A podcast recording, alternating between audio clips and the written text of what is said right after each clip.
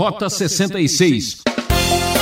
A Bíblia não é um livro que funciona como uma, uma grande aspirina espiritual, né? como funciona como um texto que existe aí só para nos deixar uh, calminhos e tranquilos. É, meu amigo, para entender a Bíblia precisamos quebrar a cabeça e amolecer o coração. Eu sou Beltrão trazendo mais um programa Rota 66, uma aventura pelas páginas do livro sagrado.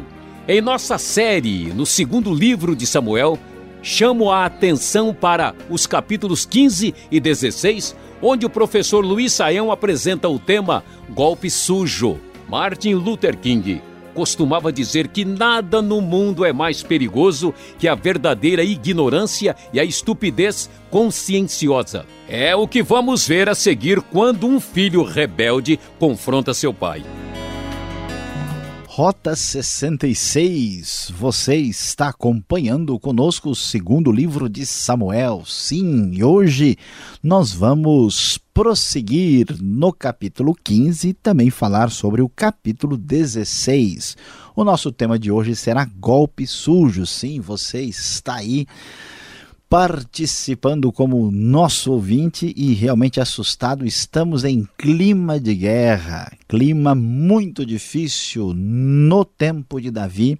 Davi está enfrentando uma conspiração, uma revolta séria no seu reinado e, para piorar as coisas, essa revolta vem do seu próprio filho, que você certamente lembra-se dele muito bem, Absalão, o filho ingrato que faz uma rebelião contra o seu próprio pai. E como nós eh, observamos, Absalão vai para Hebron e tenta ali fazer a sua revolução para se tornar rei de Israel e depor seu pai Davi, ali obtendo o poder da nação de Israel.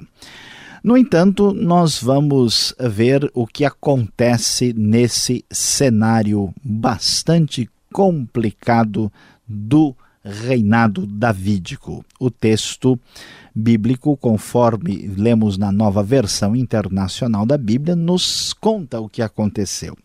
Então um mensageiro chegou e disse a Davi: Os israelitas estão com Absalão, diz o versículo 13. Em vista disso, Davi disse aos conselheiros que estavam com ele em Jerusalém: Vamos fugir. Caso contrário, não escaparemos de Absalão. Se não partirmos imediatamente, ele nos alcançará causará nossa ruína e matará o povo à espada. Os conselheiros do rei lhe responderam: Teus servos estão dispostos a fazer tudo o que o rei, nosso senhor, decidir. Diante desta situação tão difícil e complicada, Davi não vê outra alternativa acompanhado aí por um grupo de queretitas e peletitas, Davi foge aí atravessando o vale do Cedron e vai para o deserto. Na situação de desespero e sem saber como agir, porque o inimigo é o seu próprio filho, Davi parece querer preservar o filho, não querer confrontá-lo diretamente ele abandona as suas concubinas, o harém do rei fica para trás, e então ele é ali apoiado por alguns dos seus, vamos dizer, mais eh, fiéis amigos. Nós temos Itai de Gate, que é interessante observar, é um filisteu, que tem 600 eh, soldados que são mercenários também filisteus, que acompanham Davi e Davi então foge, mas envia tanto Zadok como Abiatar de volta para Jerusalém, levando para lá a arca do Senhor. Davi sabia que a arca deveria ficar ah, ali ah, em Jerusalém, né, no lugar ali do Senhor. Ele certamente é, é, acreditava que se Deus desejasse ah, que ele permanecesse no trono, que ele ficasse livre, é, isso iria acontecer e que a arca deveria ficar no lugar adequado ah, para ela.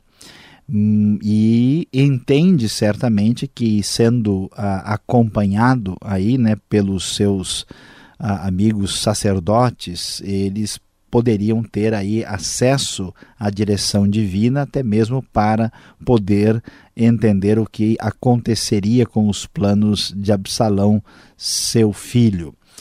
Aí o grande problema, talvez a coisa mais triste que chama nossa atenção é que vamos descobrir nesse processo de rebelião é que Absalão tem aí o apoio do uh, conselheiro que foi conselheiro de Davi, que foi o Aitofel, e que aí vai ser uma pessoa chave durante esse processo complicado de revolta, de golpe sujo que é apresentado aqui no capítulo 15 e 16 uh, do livro de 2 Samuel.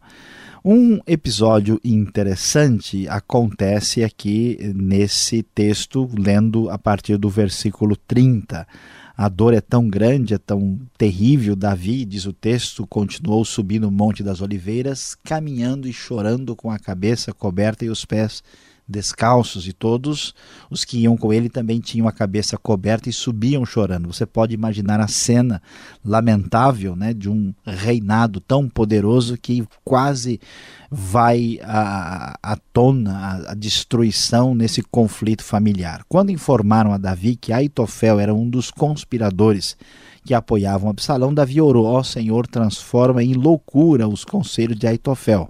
Você não pode esquecer que Aitofel é avô a de Batseba, que é exatamente o caso complicado do pecado de Davi, que acaba é, ressurgindo em sua vida aqui.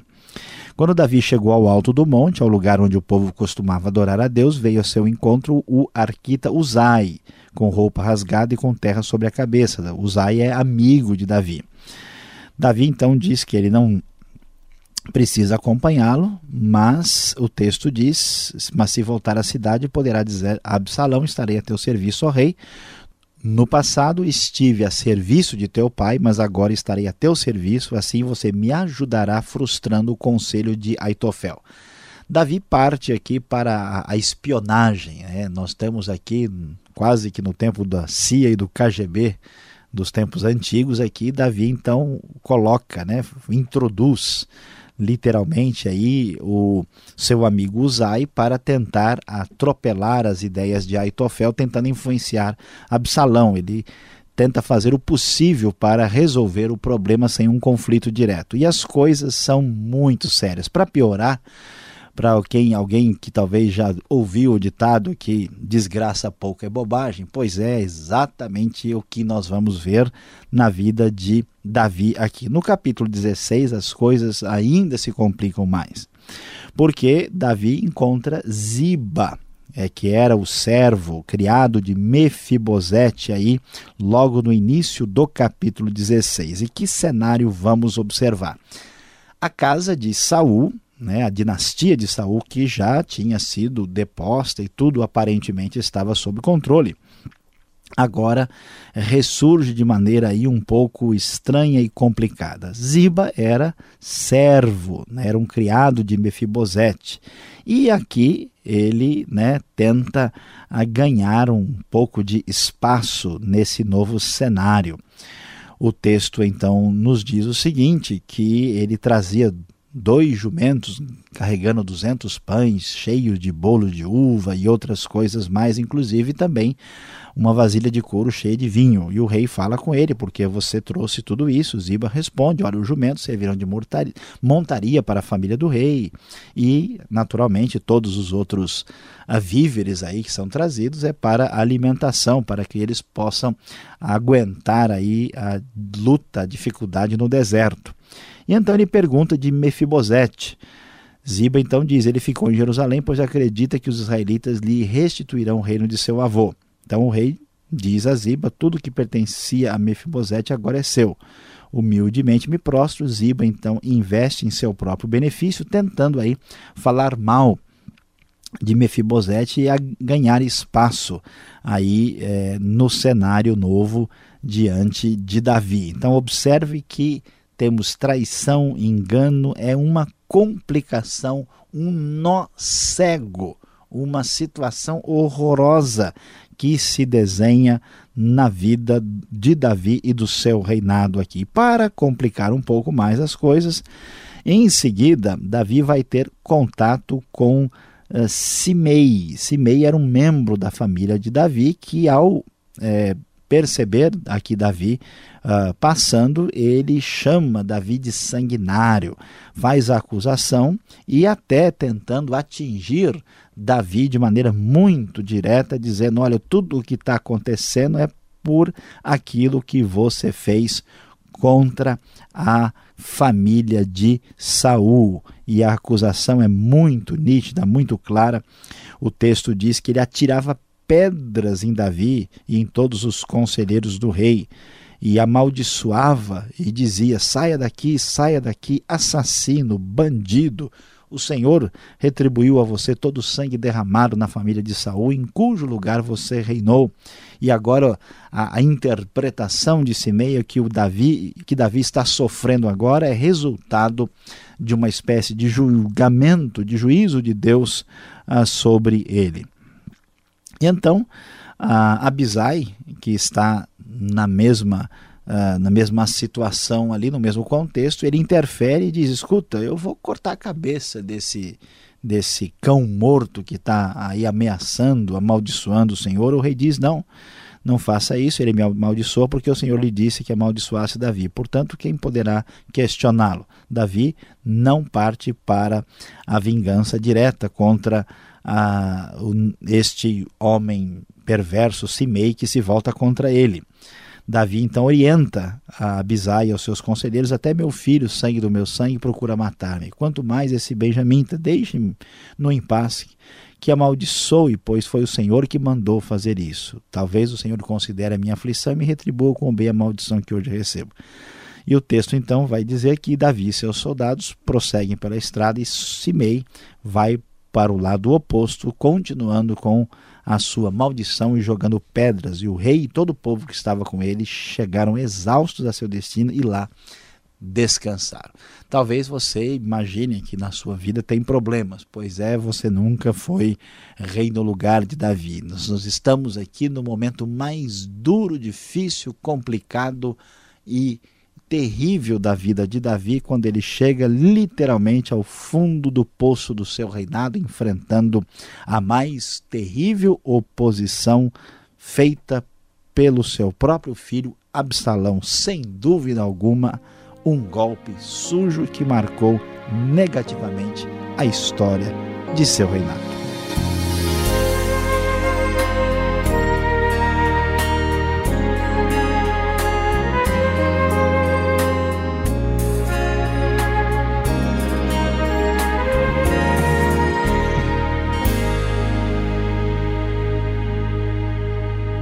Você está ouvindo o programa Rota 66, o caminho para entender o ensino teológico dos 66 livros da Bíblia. Esta é a série de estudos no segundo livro de Samuel, hoje nos capítulos 15 e 16. Nosso tema: Golpe Sujo.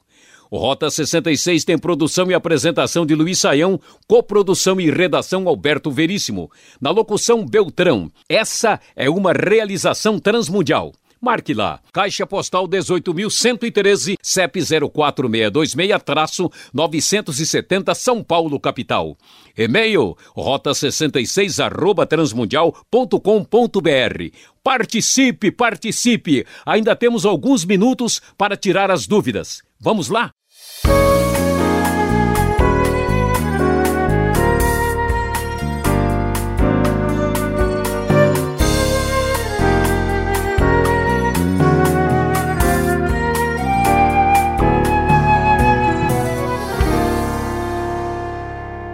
Continuamos aqui a nossa aula com o professor Luiz Saião no segundo livro de Samuel, capítulos 15 e 16.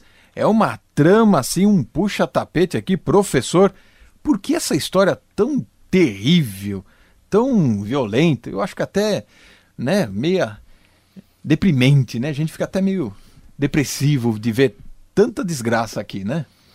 Pois é, pastor Alberto, é verdade que a gente ouvindo né, o que o texto nos diz e vendo tudo o que está acontecendo, realmente é difícil de, de digerir toda essa história complicada. Mas veja bem, né, a Bíblia não é um livro que funciona como uma, uma grande aspirina espiritual, né? como funciona como um texto que existe aí só para nos deixar uh, calminhos e tranquilos. Não, o texto ele pretende nos ensinar e às vezes esse ensino é um pouco dolorido, mas ele é importante, né? Porque na vida nós não temos somente momentos maravilhosos. A Bíblia não é né, o sonho cor-de-rosa de filminho de Hollywood, não. Ele é a vida, né, do jeito que ela se apresenta. Então, o que, que a gente vê aqui? Confusão, briga, traição, engano, dor, sofrimento e esse texto ele nos ajuda, por exemplo, a lidar com os momentos mais duros da nossa existência, porque fazem parte da realidade,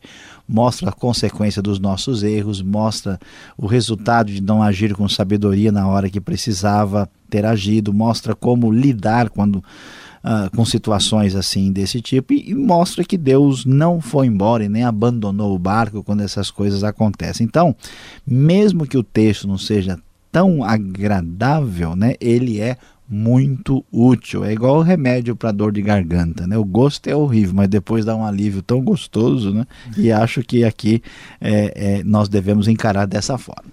Tá certo. E Davi aqui no seu momento aflitivo, lá no versículo 31 do capítulo 15, ele faz uma oração. Ele pede para Deus é, transtornar em loucuras o conselho de Aitofel.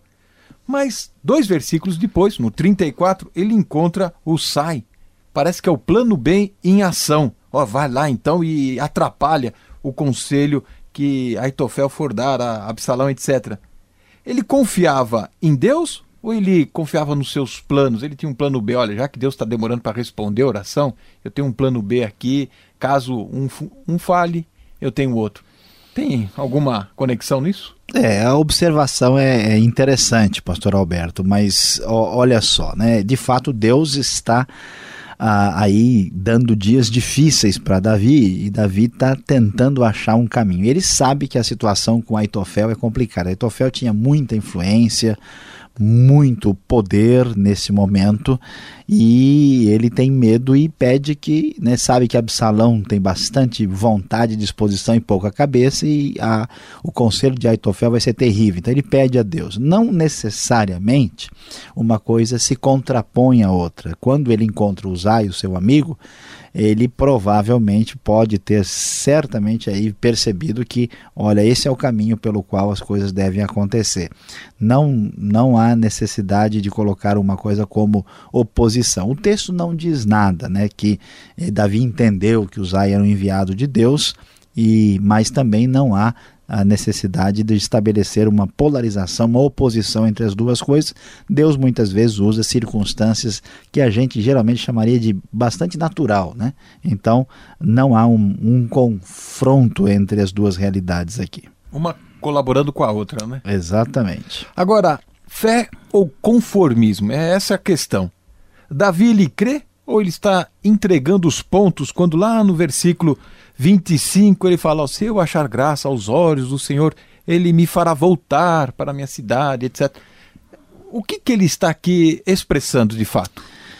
Olha, é uma situação até um pouquinho difícil de interpretar, mas uh, de certa forma Davi está deprimido, ele está numa situação muito difícil, parece que ele não sabe o que fazer. Porque é o filho, ele não quer bater de frente, ele não quer matar o próprio filho.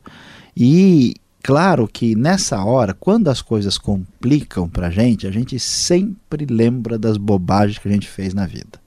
E no caso de Davi, é claro, né, olha só o que está acontecendo comigo, né? É, será que eu não estou né, recebendo tudo aquilo que eu aprontei de errado? E ele já tinha essa expectativa.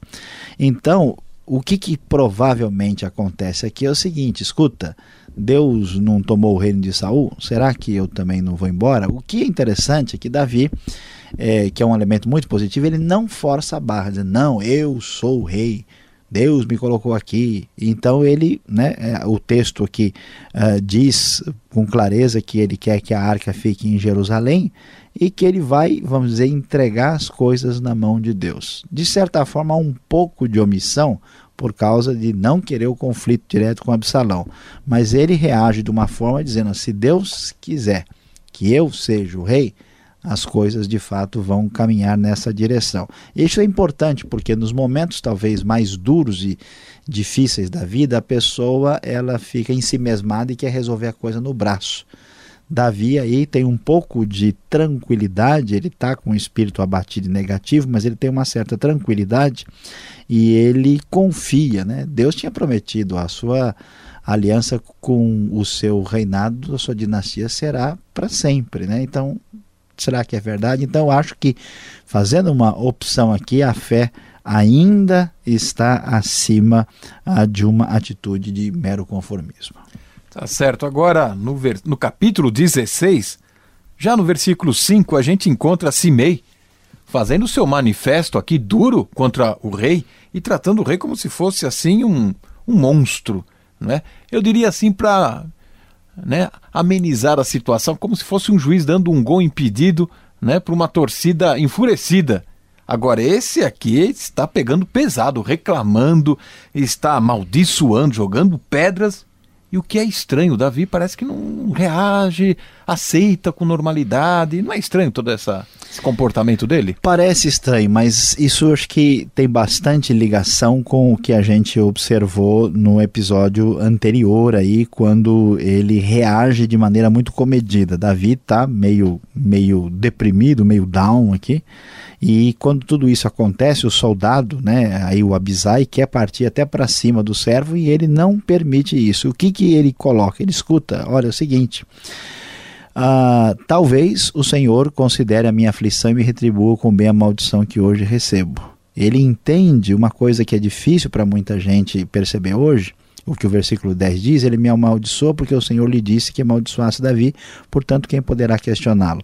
Davi tem um, uma consciência de que ele teria problemas, ele sabe da transição histórica difícil com a dinastia de Saul, e ele entende que todo problema e sofrimento, em última instância, tem explicação em Deus. Então ele diz: Deus está sob o controle da situação, então não é necessário partir para uma atitude assim. E a, e a, a dor né, tá, tá, tá terrível aqui, porque ele diz: Puxa, meu próprio filho, agora eu vou me vingar desse aí eu tenho coisa mais séria para resolver. Então, o estado de espírito de Davi, com a sua confiança em Deus e a sua teologia, né, que entende que Deus está por trás dos momentos complicados e difíceis da vida, ajudam a entender por que, que ele pegou tão leve né, com a atitude do Simei aqui. Obrigado, Sayão, pela explicação. E você que está nos acompanhando deve estar perguntando: o que de prático eu posso aprender com esta lição, com esta vida de Davi. Fique ligado, o professor Saião tem uma palavra para você.